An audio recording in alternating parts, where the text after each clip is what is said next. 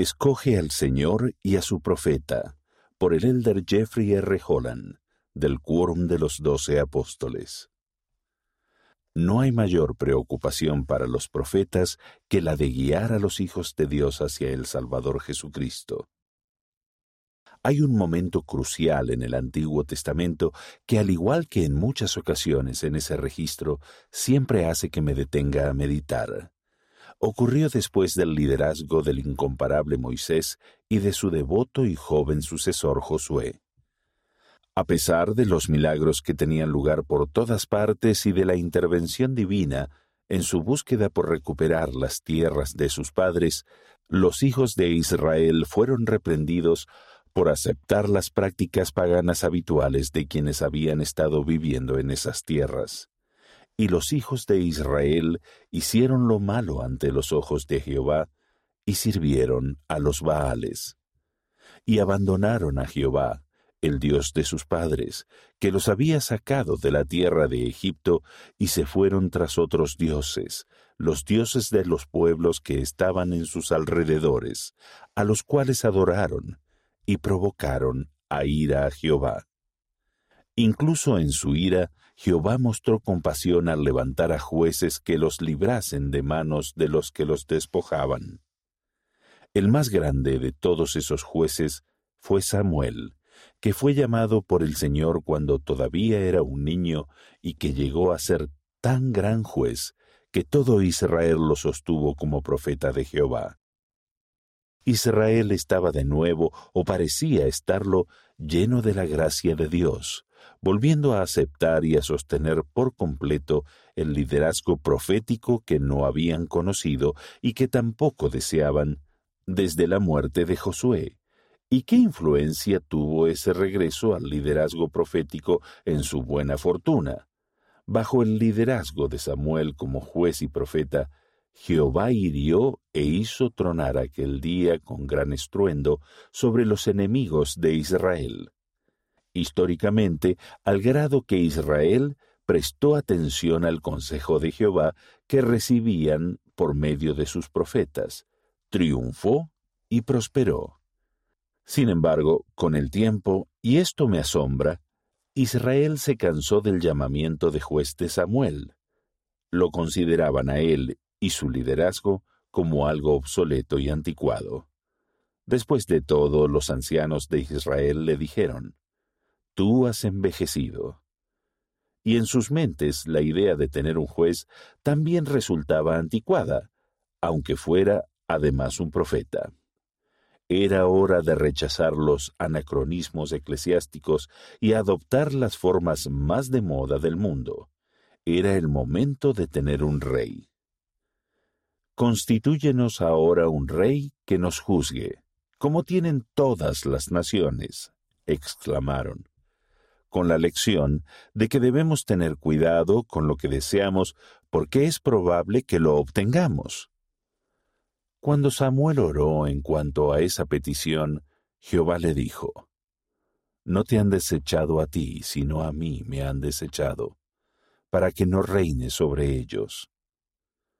Por supuesto, como se indicó anteriormente, esta no era la primera vez que Israel mostraba desdén por Jehová y sus profetas.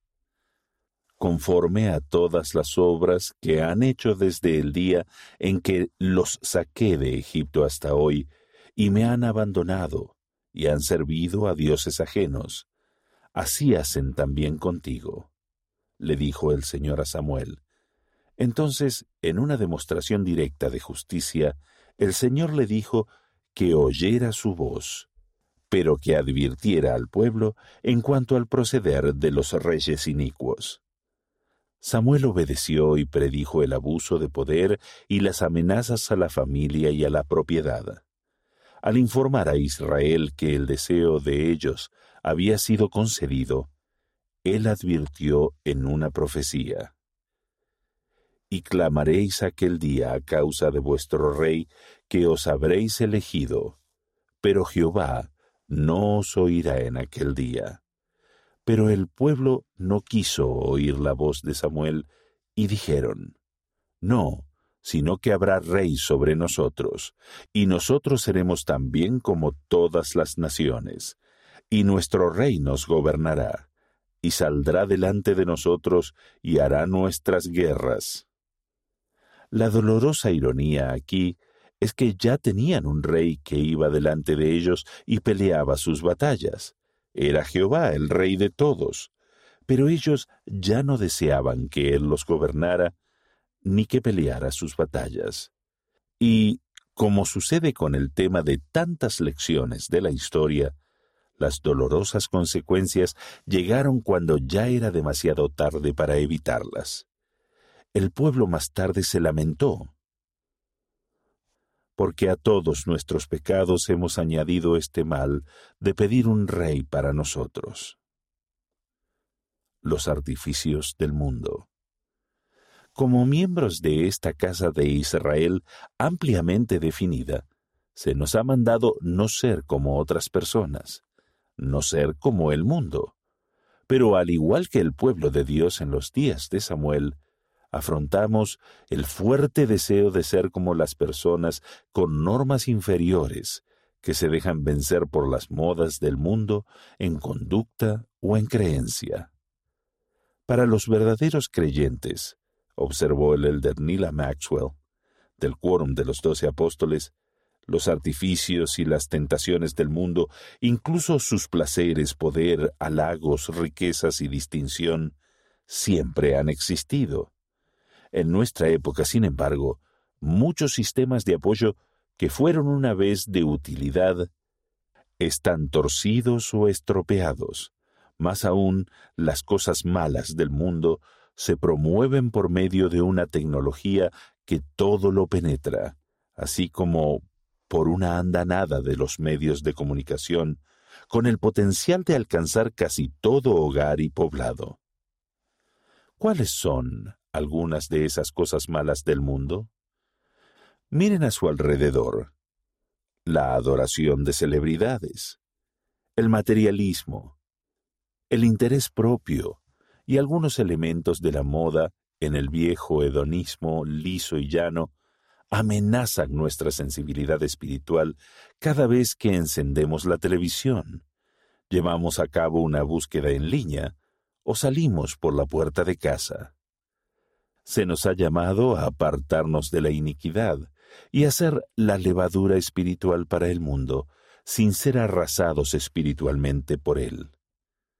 Cuando los hombres nos dicen, no eres como nosotros, respondemos, lo sabemos, no queremos serlo, dijo el presidente John Taylor. Queremos ser como el Señor, deseamos obtener su favor y aprobación, y vivir bajo su sonrisa, y reconocer como lo hizo el antiguo Israel en cierta ocasión. El Señor es nuestro Dios, nuestro juez y nuestro rey, y Él reinará sobre nosotros. Por revelación, el Señor nos manda desechar las cosas de este mundo y buscarlas de uno mejor.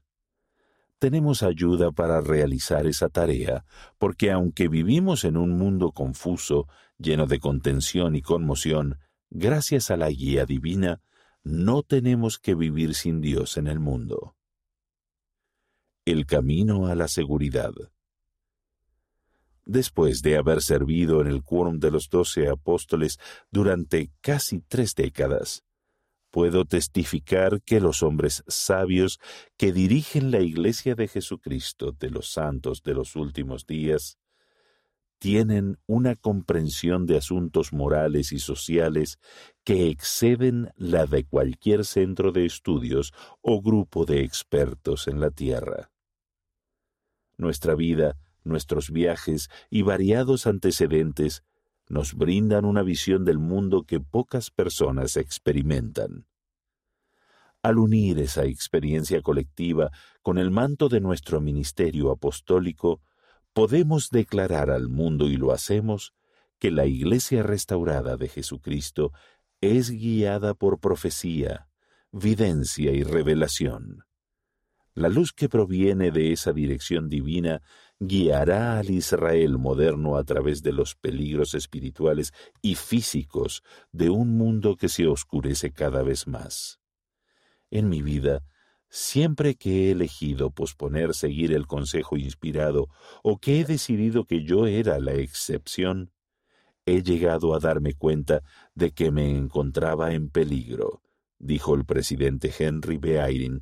Segundo consejero de la primera presidencia. Siempre que he escuchado el consejo de los profetas, lo he confirmado por medio de la oración, y lo he seguido. He visto cómo me he dirigido hacia un lugar seguro. No hay mayor preocupación para los profetas que la de guiar a los hijos de Dios hacia el Salvador Jesucristo, quien como lo hizo en la antigüedad por las personas dispuestas y obedientes, las conducirá a la tierra prometida. Sin embargo, demorar la obediencia al consejo profético o rechazarlo es poner nuestra vida en peligro. El momento para que el pueblo se arrepintiera llegó antes de que Noé clavara el primer clavo en lo que luego sería el arca.